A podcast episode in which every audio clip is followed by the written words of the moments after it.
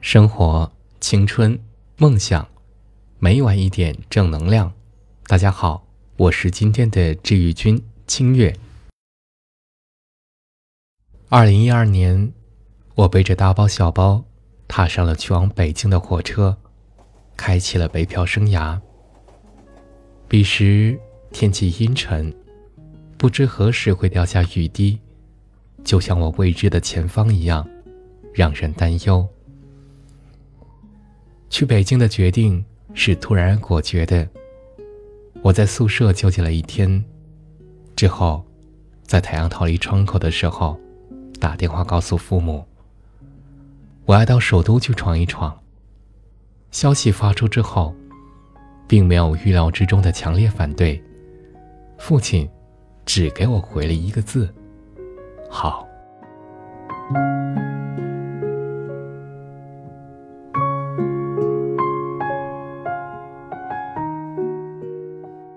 就这样，看似毫无忧虑的我，欣喜地踏上了北上的路。有些事情，只有真正迈出第一步的时候，才会迎来恐惧。当我踏上北上的列车时，才惊觉，对于北京，除了天安门、央视大楼这些有名的建筑，我知之甚少。俗话说：“无知者无畏。”可对于我而言，这句话并不适用，因为，在坐上火车的那一刻，我就开始对未来胆战心惊，毫无底气。火车开动之后，我的心情变得更加的复杂而紧张，甚至一度心生退意。人类，果然是一个无解的方程式。看似无畏的勇气背后，不知藏下了多少怯懦和犹豫。旁坐的姐姐见我一人，开始和我有一搭没一搭的聊起了天。几分钟之后，我们竟如许久未见的好友一般，开始聊起了各自的生活。我说出了自己的恐惧与未见。希冀从他那里得到些许安慰和鼓励。出乎意料的，他并没有说一些心灵鸡汤般的哲理语句，反而给我讲了一个故事，一个让我在很长的一段时间都印象深刻，每次想起来便会荷尔蒙再度升高的故事，一个他自己的故事。那是一段并不愉快的经历，整段经历都是蜿蜒前行的。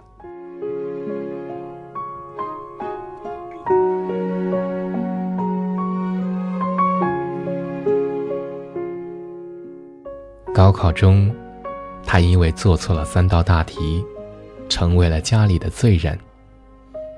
朋友极尽嘲笑。亲戚们也开始暴露自己毒舌的属性。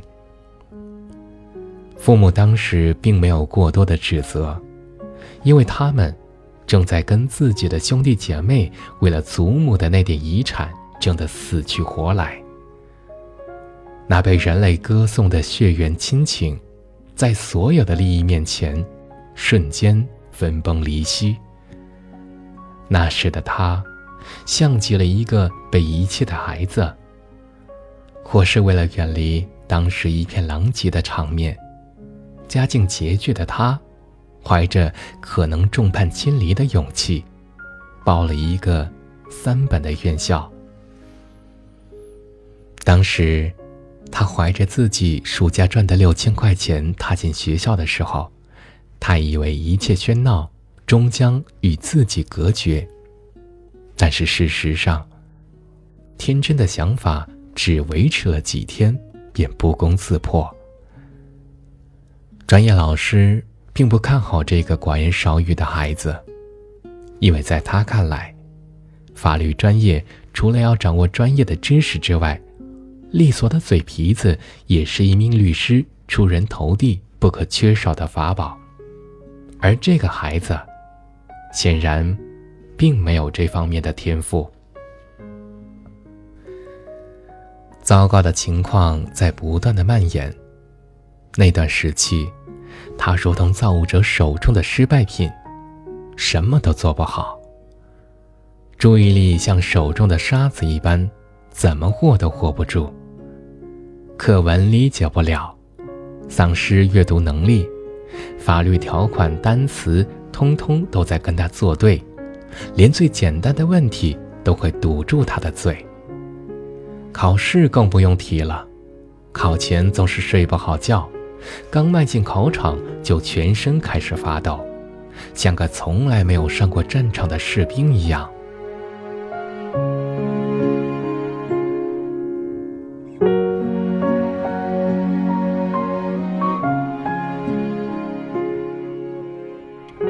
他一直溺在泪水中，从未上岸。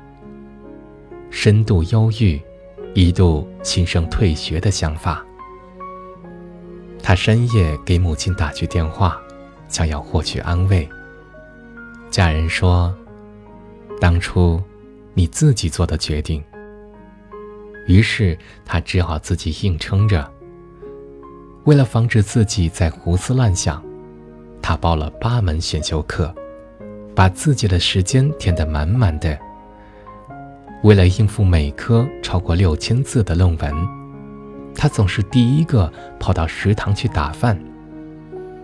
背日语、背法语、做英语听力、背法律常识，虽然不像匡衡一样凿壁偷光，但是只要有光的地方，他都待过。在不停歇的灌输之下。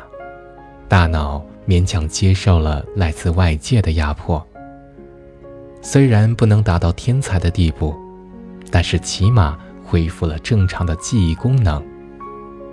四年的大学生涯也在马不停蹄中准备落下帷幕。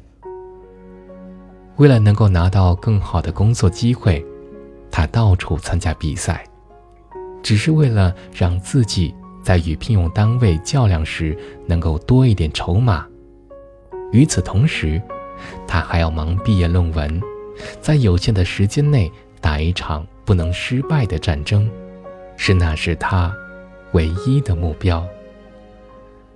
上天果然不会亏待努力的人，他的毕业论文很惊艳，老师甚至生出了让他留校任教的打算。不过，还是被他拒绝了，因为他已经进入了当地最著名的一家律师事务所。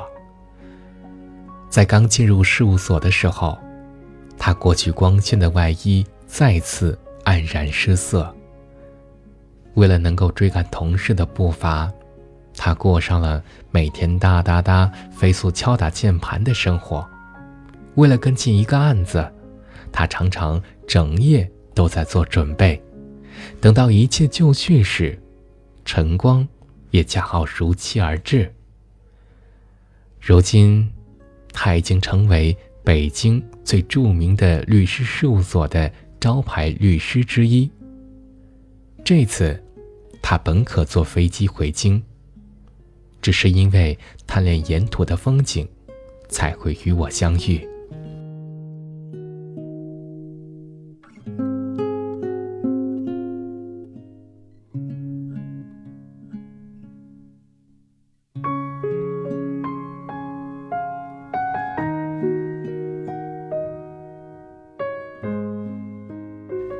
在最难熬的时光，要学会一路狂奔，不要多想，也不要把希望寄托在别人身上。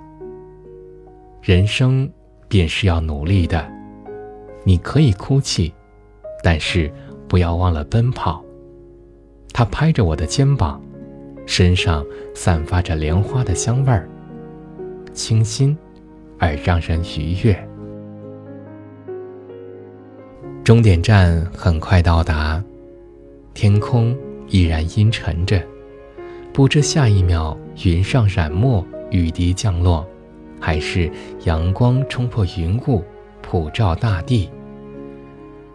当我与他告别，重新背着沉重的行李阔步向前，我知道，等待我的不一定是美好的未来，但是只有拼一拼，才能足够对得起自己。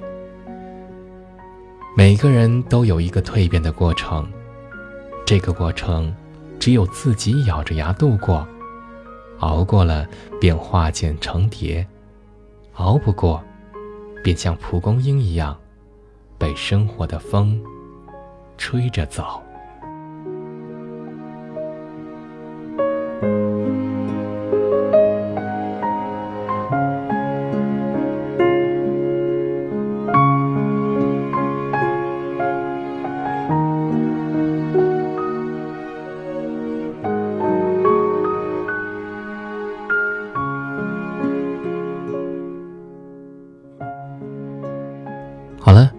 上就是清月在今天晚上为各位朋友带来的一点正能量。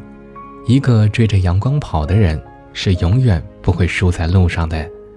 朋友们，晚安，我们下期再见。